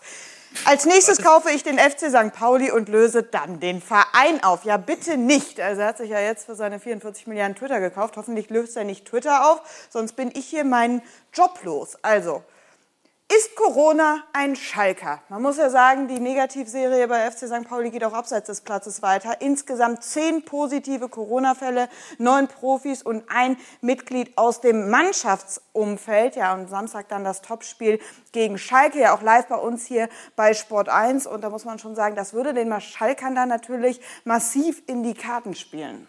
Tja, St. Pauli hat ein echtes Problem. Und es gibt nicht nur die Corona-Fälle aktuell, es gibt auch viele Verletzte. Also es wird eine absolute Rumpfelf Stand jetzt nach Schalke fahren. Sind die dann überhaupt noch konkurrenzfähig in Sachen Aufstiegskampf? Eigentlich nicht, eigentlich nicht, gerade in dieser entscheidenden Phase Mhm. nicht. Aber ich meine, ich weiß jetzt nicht genau, wer ausfällt, weil es ist ja auch nicht so ganz bekannt. Also, doch, es sind, also Buchtmann, Burgstaller, da sind schon die großen Namen auch mit dabei, die momentan Corona-bedingt zumindest nicht mittrainieren können. Heute waren es zehn, die trainiert haben. Da waren drei Torhüter dabei, zwei Gesperrte, ein paar A-Jugendliche. Also Sie müssen ja auch aufpassen, dass nicht noch mehr dazu kommen. Auch die Frage, ob das Spiel vielleicht verlegt wurde, wurde heute diskutiert. Aber da gibt es bislang klare Indizien, dass das nicht der Fall sein wird. Dafür ist der Kader auch insgesamt zu groß. Und diese Corona-Richtlinien DFL schreiben ja auch vor, dass die, die verletzt sind oder gesperrt, zählen trotzdem als spielberechtigt. Also dementsprechend wäre das, glaube ich, ein sehr unrealistisches Szenario. Aber was ist da passiert, Martin, aus deiner Sicht in Hamburg? Die waren als Herbstmeister wirklich für viele schon durch. Und dann ist irgendwas völlig in die Brüche gegangen. Nur was? Aber das ist ja keine äh, einmalige Aktion, sondern St. Pauli hat seit Jahren, seit Jahren das Problem, immer nur eine gute Halbserie. Immer nur. Im letzten Jahr war es mal der Zufall, dass es eine gute Rückrunde war und eine super Vorrunde. Deswegen waren die äh, Jahrgangsbester 14 Punkte mehr als der HSV. Aber jetzt äh, hat sich das Ganze wieder umgedreht. Ich kann mich erinnern, dass der Andreas Bornemann, als er zum FC St. Pauli kam, der Manager, War letzte Woche bei uns hier? ja, genau. Dass, dass es da ein, ein, so eine Art Umkehrversuch gab. Ja? Er hat alles auf den Kopf gestellt. Er hat das Funktionsteam auf den Kopf gestellt, die medizinische Abteilung, das Scouting. Wurden, neue Leute wurden reingeholt, weil einfach dieses Gewinnergehen seiner Meinung nach da nicht funktioniert. Dies- Dieser unfassbare Hunger auf Erfolg, diese, diese, dieses Unbedingte, das wollte er killen. Er hat eine Vereinslegende wie den, wie den äh, Co-Trainer äh, Trulsen rausgesetzt. Er hat äh, den Himmelmann, den Torhüter, absoluter Liebling, äh, auch vor die Tür gesetzt. Es wurde alles versucht. Das ist ihm richtig ins richtig Gegenwind hat er bekommen. Aber die Hinrunde war ein großer Erfolg. 2022 war ein toller Erfolg. Und jeder hat gedacht, das funktioniert. Nee, und jetzt 2021 war äh, ein toller 2021, Erfolg, Entschuldigung. Und jetzt passiert genau das Gleiche wieder wie in den Jahren 21, äh, 20, 19, 18, 17. Wieder genau das Gleiche. Also das Problem beim FC St. Pauli ist überhaupt nicht gelöst worden. Und deswegen ist das jetzt keine Überraschung. Hören wir noch mal rein, was der Trainer äh, Timo Schulz aktuell sagt. Sie haben ja 1-1 gespielt am Wochenende, also auch wieder ah, knapp gescheitert. Kurz vor dem Ende gab es die kalte Dusche. Er hat selber, glaube ich, auch gesagt, wir haben 1 zu 1 verloren. Und das hat er auch gesagt. Eins ist auch klar, wir haben jetzt die Möglichkeit, nach Schalke zu fahren, da wieder in Schlagdistanz zu kommen. Ich denke mal, uns erwartet da ein äh, außergewöhnliches Spiel für beide Vereine. Und auch wenn wir das heute vielleicht noch nicht hören wollen, aber da können wir uns eigentlich drauf freuen. Ja, also die Freude ist jetzt auch nicht so wahnsinnig groß gewesen, muss man sagen. Schreibst du dir ab? In Bezug auf nächsten Samstag, ja. Auf Schalke wird kein Zweitligaverein. Gut, dann ist ja auch der Aufstieg durch. Genau. Ganz genau. Eieiei. Also, Leider. Aber der Leider. sah aber auch sehr angeschlagen aus. Naja, also, also sonst ist aber normal. Ne? Ja, Kurz aber- vor Schluss so ein Tor Ja, kassierst es in der Situation. jemand, der es relativ schnell wieder hinkriegt. Äh, Aber ich bin bei dir. Der hat immer Optimismus versprüht. Äh, und das war das erste Mal, dass ich auch dachte, oh, jetzt, jetzt hat es ihn auch äh, zurechtgeschüttelt. Er hat selber gesagt, oh, ich will zwei Tage die Mannschaft mehr oder weniger nicht sehen. Ich muss erst mal selber klarkommen. Und jetzt sind wir mal gespannt. Samstag, wie erwähnt, live auf Sport 1, das Duell Schalke gegen St. Pauli. Die letzte Chance für den FC St. Pauli noch da vorne mitzuwirbeln. Tja, und gleich gucken wir auf den HSV. Die haben nämlich deutlich größere Chancen wieder, sind vorbeigegangen an St. Pauli und glauben auch wieder dran. Und Darmstadt 98.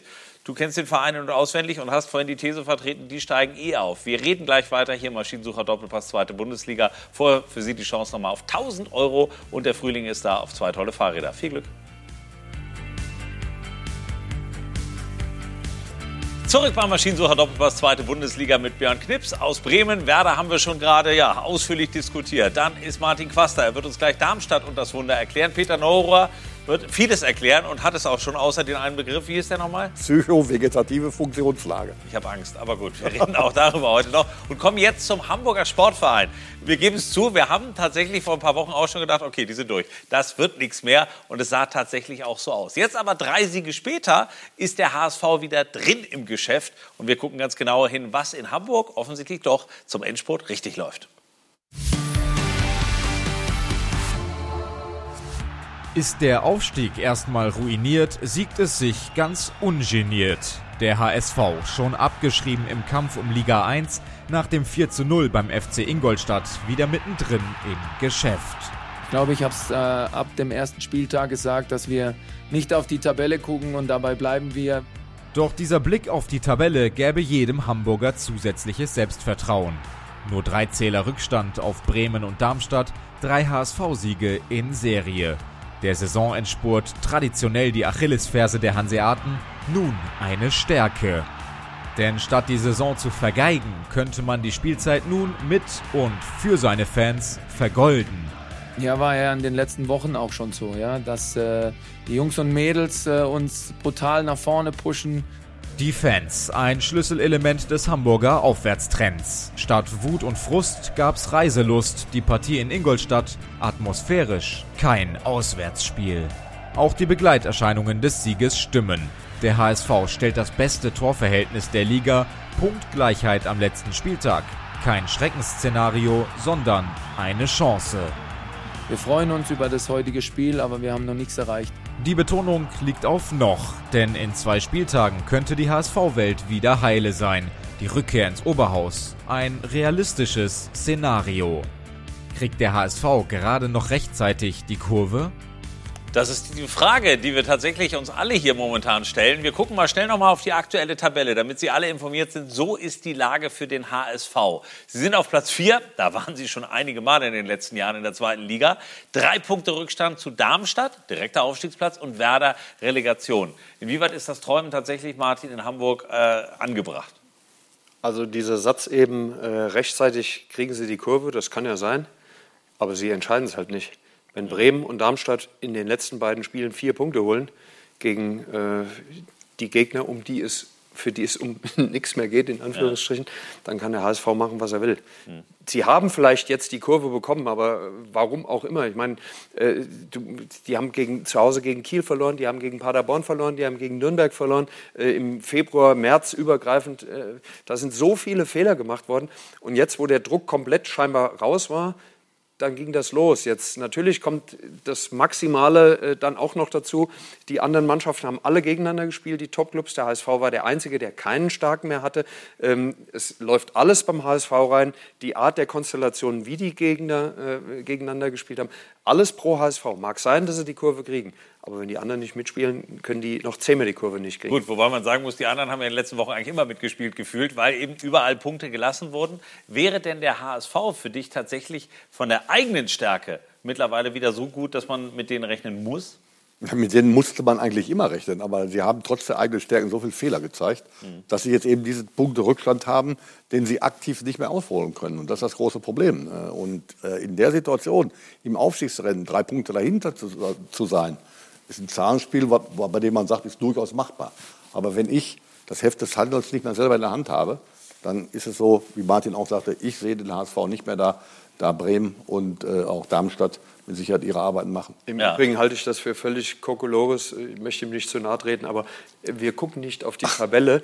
Das ist normalerweise sind das 300 Euro ins Phrasenschwein und nicht 3 ja. Euro. Also das ist der größte Blödsinn, den ich jemals gehört habe, weil jeder guckt auf die Tabelle. Ja, die müssen gar nicht auf die Tabelle gucken, weil sie die von morgens bis abends im Kopf haben. Also das ist Unsinn. Ja, also ich gebe ja zu, mittlerweile glaube ich da auch keinem mehr, der das behauptet. Aber in Hamburg ist man zumindest in den letzten Wochen damit gut gefahren. Welches Kompliment kann man Ihnen denn machen, zumindest, nachdem ja eigentlich alle schon gesagt haben, das war's? Ja, dass sie nicht aufgegeben haben, dass sie einfach weitergemacht haben und äh, dann im Prinzip so, ist doch egal, wir werden das schon irgendwie, wir werden es jetzt noch wuppen und das haben sie hingekriegt. Und diese Lockerheit hatten sie und ich glaube, aber genau das wird ihnen zum Verhängnis werden. Denn sobald der Druck wieder da ist, das hat man ja beim HSV gemerkt, mit dem Druck sind sie nicht klargekommen. Und ich glaube, sie werden auch an den nächsten beiden Spieltagen, da wird der Druck jetzt steigen. Jetzt ist die Chance auf einmal wieder da, jetzt ist es zum Greifen nah. Und die Vergangenheit hat gelehrt, immer wenn der HSV was zum Greifen nah hatte, ich will das, ich gönne denen das. Also der HSV gehört definitiv in die erste Liga und das sage ich als Bremer. Ich würde es mir zusammen wünschen mit Schalke und Werder, das wäre super. Aber ich glaube es nicht dran. Also, also wir, ich, wir tun ja vor allem so, als wenn das jetzt mal klar ist, dass die sechs Punkte holen und die anderen vielleicht das stolpern. Und nochmal, der Hamburger SV fährt am letzten Spieltag, wir sehen's. bitte, da haben wir es, zu Hansa Rostock, für die es um nichts mehr geht. Ich selbst war, es ist erschreckende 30 Jahre her, bei Hansa Rostock gegen Eintracht Frankfurt. Hansa war abgestiegen und hat den kommenden deutschen Meister Eintracht Frankfurt weggefiedelt die haben verloren. Ja, welche viele, die haben gewonnen, ja, aber mit, mit einem Glück gewonnen, aber okay, völlig egal. Aber es gab eine Riesenparty, das war ein Freudenfest in Rostock, dass sie den anderen ja. die, äh, die Tour versaut haben, der Eintracht Frankfurt. Und nichts anderes haben sie gegen HSV vor. Das wird Ab so ein brutal heftiges Spiel und jetzt grätscht mir die Jana in den Rücken. Ja, genau, absolut. Apropos Tour versaut, wollte ich nämlich gerade sagen. Wir sprechen viel über den Aufstieg, haben aber noch gar nicht über Darmstadt 98 gesprochen und die stehen derzeit ja immerhin auf einem direkten Aufstiegsplatz. Nach diesem 6 zu 0, ja, Kantersieg kann man schon sagen, gegen Aue haben sie jetzt auch noch das bessere Torverhältnis als Werder, deswegen Tour versaut. Und äh, die Fans im Netz, die sind zu folgender Konklusion gekommen. Empfindet ihr Darmstadt auch so störend beim Kampf großer Vereine um den Aufstieg? Sehr sachlich ausgedrückt, wie sieht es denn unser Mann vor Ort, Martin? Also ich äh, glaube, dass Darmstadt genau aus diesem Grunde, was hier so, ich glaube, mit einem Augenzwinkern leicht äh, im, im Netz, ins Netz gestellt wurde. Darmstadt hat eine Mannschaft zusammen, wo du, ich würde mal sagen, für 80 bis 90 Prozent dieser Spieler behaupten kannst, das wird das absolute Highlight der Karriere werden, mhm. dieser Aufstieg. Die, die Chance werden, des Lebens in diesem Die Chance des Lebens. Diese, diese Mentalität merkst du in dieser Mannschaft. Und das unterscheidet sie ganz gewaltig von Bremen, von Schalke, und vom HSV. Und das merkst du in dieser Mannschaft. Es gibt keinen größeren Teamgeist, kann es nicht geben. Ich bin jetzt nicht so nah an den anderen Teams dran. Aber was die seit Wochen und Monaten abziehen, das erinnert mich sehr, sehr an damals die Mannschaft 2015 äh, unter Dirk Schuster. Es gibt ganz viele Parallelen. Auch das da, da, war genau die gleiche mal geschafft hat, ne? da genau, da war die exakt die gleiche Konstellation, ja. dass da eine Mannschaft ist mit abgehalfterten Spielern aus, auf, dem, auf dem dritten Bildungsweg, Bundesliga nochmal irgendwie, hat keinen Pfennig drauf gesetzt und wer hat es gepackt? Die Jungs. Und dazu noch einen Trainer, der das alles schon mal bewiesen hat. Mit Eintracht Braunschweig, die hat auch keiner gebraucht. Thorsten Lieberknecht, Abstieg verhindert in die vierte Liga, ja. Aufstieg dritte, zweite, erste, Relegation. der weiß, wie es geht. Und die Spieler von Darmstadt wissen, wie es geht. Das Publikum weiß, wie es geht. Ein Riesenvorteil, deswegen schaffen sie es. Aber das Schöne ist ja auch, und das fand ich eine lustige Anekdote vom Wochenende, Thorsten Lieberknecht. Am Freitag haben sie ja alle gespielt. Da hat äh, Schalke gespielt, Werder, St. Pauli, Nürnberg. Und er war bei einem Jazzkonzert in Frankfurt und hat dann abends so aufs Handy geguckt und hat gesagt, also, ach so, sind die Ergebnisse. Äh, Das, das, also hättest du das auch so gemacht? ich bin ein anderer Typ als Thorsten, aber äh, er hat ja recht. Er hat bei diesem Jazzkonzert, was Ja. glaube ich, äh, äh, wahrscheinlich seine Sinne geschärft. Er hatte keinen Einfluss drauf als Trainer von, von, von, von Darmstadt 98, wie die anderen Spitzenmannschaften spielen. Den Einfluss, den er hat, den hat er vorher schon mal irgendwo geltend gemacht. Denn das darf man nicht vergessen. Äh, Darmstadt 98, da bin ich ganz ehrlich, äh, war für mich durch. Ich habe mal ganz großkotzig erzählt, derjenige, der das Spiel gewinnt, wird aufsteigen. Darmstadt 98 gegen den HSV. Der HSV Darmstadt gewann war durch im Sinne von Feierabend. Feierabend. Das war für mich klar. 0-5 verloren damals. Auf ein, 5-0. 5 ja, ja. Gottes Auf einmal steht da, äh, Darmstadt wieder auf. Für mich unglaublich, unglaublich, aber gut. Sie sind Passiert Ähnliches gegen Schalke 04. Gegen die zweite Spitzenmannschaft verliert man auf eigenem Platz. Das ist ja gerade das Schlimme. Auf eigenem Platz. Auch wieder haushoch. Ob es verdient oder nicht verdient, was spielt keine Rolle. Sie stehen wieder auf. Und was sie jetzt gegen einen Gegner, den man erst mal schlagen muss, aber den man schlagen sollte, was sie da veranstaltet haben am letzten Wochenende, es war einfach sensationell. die Art und Weise, trotzdem wie sie sind da die- gewonnen haben. Trotzdem sind die beiden Gegner ein Brett. Jungs? Ja, aber ich hab- nein, ich sage nur mal, sie- sie sind wieder aufgestanden. Wir müssen eine Sache nämlich auch gleich noch, bevor Ja. wir, du willst nämlich auch dich noch zu anderen Themen gleich äußern. Unter anderem wird eine scharfe Bayern-Kritik gleich noch kommen. Ich bin sehr gespannt drauf. Aber Jana, du hast schon erwähnt, einer Verein, der auch noch diesen Aufstiegskampf äh, beeinflussen kann, der spielt am Wochenende in Hamburg. Du sprichst von Hannover 96 und damit kommen wir zu unserer Truck Scout 24 Shirt Charity. Man muss ja sagen, die haben den Klassenerhalt gesichert, also auch im nächsten Jahr definitiv ein Zweitligist. Dieses Trikot können Sie jetzt zu Hause ersteigern. Wie, das haben Sie hier unten eingeblendet gesehen im Link. Die Einnahmen gehen an die Deutsche Sporthilfe. Das Trikot ist natürlich wie immer unterschrieben von der Mannschaft und wir lassen es gleich auch noch vom ja, doppelten Ex-Coach Peter Neururer unterschreiben. Peter Neurer ist gefühlt immer in Hannover im Gespräch. Das wird auch noch in Jahrzehnten so der Fall sein. Also gleich unterschreibst du noch und gleich reden wir auch darüber, was heute Abend passiert ist. Zwei Bundesligaspiele, die gehen in diesen Sekunden gerade zu Ende. Gleich klären wir sie auf und ich habe schon gesagt, er wird noch über die Bayern Klartext reden. Was ist denn da wirklich los? Ist Ibiza nun keine Reise mehr wert gewesen? Auch das reden wir gleich oder bereden wir gleich hier im Maschinensucher Doppelpass in der herrlich verrückten zweiten Bundesliga. Vorher für Sie die letzte Chance, jetzt nochmal zu gewinnen. 1000 Euro und zwei E-Bikes. Zwei E-Bikes, wir drücken fest die Daumen. Und Peter zückt schon den Stift, denn er will unterschreiben. Wir haben es ja gesagt, für unsere Shirt Charity unterschreibt er dieses Trikot, das Sie ersteigern können für die Deutsche Sporthilfe. Dafür Dankeschön. Schönstes Autogramm aller Zeiten und ein Hannover-Trikot somit also noch wertvoller gemacht. Reden wir über die Fußball-Bundesliga. Gleich gibt es übrigens auch die Bundesliga-Analyse, aber die hat ja heute gleich doppelt gespielt, Jana. Und ich glaube, in diesen Sekunden ist Feierabend in den Stadien. In der Tat, Abpfiff ist bei den beiden Partien, die heute Abend gespielt wurden. Leverkusen siegt zu Hause gegen Eintracht Frankfurt 2 zu 0 und Borussia Mönchengladbach 3 zu 1 Sieg gegen RB Leipzig. Also die beiden internationalen Aspiranten hier sind wohl mehr mit der Europa League beschäftigt. Und apropos international, Freiburg bleibt damit auf Rang 4, Königsklasse. Tja, die Champions League. Zwei Siege noch und Sie werden sicher mit dabei. Das wird Martin Quast dann auch freuen, der gerade in Freiburg eben auch sehr häufig zu Gast ist. Reden wir mal ganz kurz über das, was die Bayern da am Wochenende gemacht haben. Weil ich habe schon erwähnt, du hast da eine klare Meinung. Felix Magath hat die auch, hat gesagt, das war ein Luschi-Auftritt. Offensichtlich, denn sie haben ja klar in Mainz verloren. Und dann fliegen einige auch noch zur Teambuilding-Maßnahme nach Ibiza.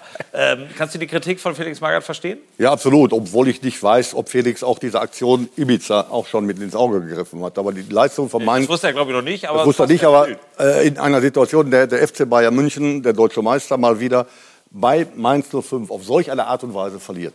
Es kann passieren, darf nicht passieren, kann passieren, ist passiert. Ist schon oft. Aber dann, ist passiert. Aber dann auch noch öffentlich von einer, einer, einer teambildenden Maßnahme zu reden und Verständnis dafür zu haben, dass die Mannschaft oder Teile der Mannschaft nach Ibiza fliegen und damit massiv sich gegen die Normalrituale in der Bundesliga äh, äh, verhalten, gegenstößig, eigentlich einen Einfluss nehmen, den man nicht nehmen darf. Das ist unsportlich und Brazzo, was er da gesagt hat, das ist Verarscherei am Fußballfan. Denn einsteht, der einsteht teambildende Maßnahmen am Ende der Saison, die habe ich noch nie gehört. Die werden wahrscheinlich geleitet von den Spielern, die den beiden Verein verlassen. Also Wahnsinn. Da hat der Brazzo wirklich ein Ding rausgehauen. Das kann er nicht ernst gemeint haben, denn Brazzo ist ein guter Junge. Der FC Bayern München, ein großartiger Verein, aber was sie da gemacht haben, ist eine absolute Scheiße. Gut, das ist mal ein klares Wort, würde ich sagen. Und wir beschließen damit die Sendung für heute. Nächste Woche übrigens wird dann äh, Heiko Maas bei uns sein, äh, der Ex-Außenminister, der großer HSV-Fan ist. Wollte eigentlich heute schon kommen, Corona-bedingt. Nächste Woche ist er da. Dann wollen wir mal gucken, ob vielleicht sein Verein noch weiter agieren kann. Björn, von deiner Seite kurz nochmal Fazit. Werder muss sich strecken, aber du glaubst ans Happy End. Ja, Werder wird das Happy End kriegen und die werden auch noch Zweiter, sie steigen direkt auf. Gut. Glaube ich, ja eben hoffe ich. gesagt, Du hast ja eh gesagt, Schalke ist schon durch. Am Samstag nicht vergessen das Topspiel gegen St. Pauli. Schalke durch. Die schaffen irgendwie Platz zwei oder drei und du bleibst ja bei Darmstadt. Also Absolut. alles so wie jetzt in der Tabelle. Ich halte dagegen, weil in dieser Saison ist irgendwie alles möglich gewesen. Ich glaube, wir werden noch zwei sehr, sehr bunte Spieltage erleben. Wie erwähnt, 19.30 Uhr am Samstag geht's los. Ich glaube, das könnte das schönste, vielleicht sogar auch euphorischste Spiel werden. Wenn Darmstadt am Freitag nicht punktet, kann Schalke am Samstag aufsteigen. Wir machen für heute Feierabend. Jetzt geht's weiter mit der Bundesliga-Analyse. Jana, auch dir vielen Dank. Nächsten Montag wieder 21 Uhr. Schlusssport in der Liga und damit auch bei uns hier beim Doppelpass. Schönen Abend, bleiben Sie gesund. Schatz, ich bin neu verliebt. Was? Da drüben. Das ist er. Aber das ist ein Auto. Ja, eben. Mit ihm habe ich alles richtig gemacht. Wunschauto einfach kaufen, verkaufen oder leasen. Bei Autoscout24. Alles richtig gemacht.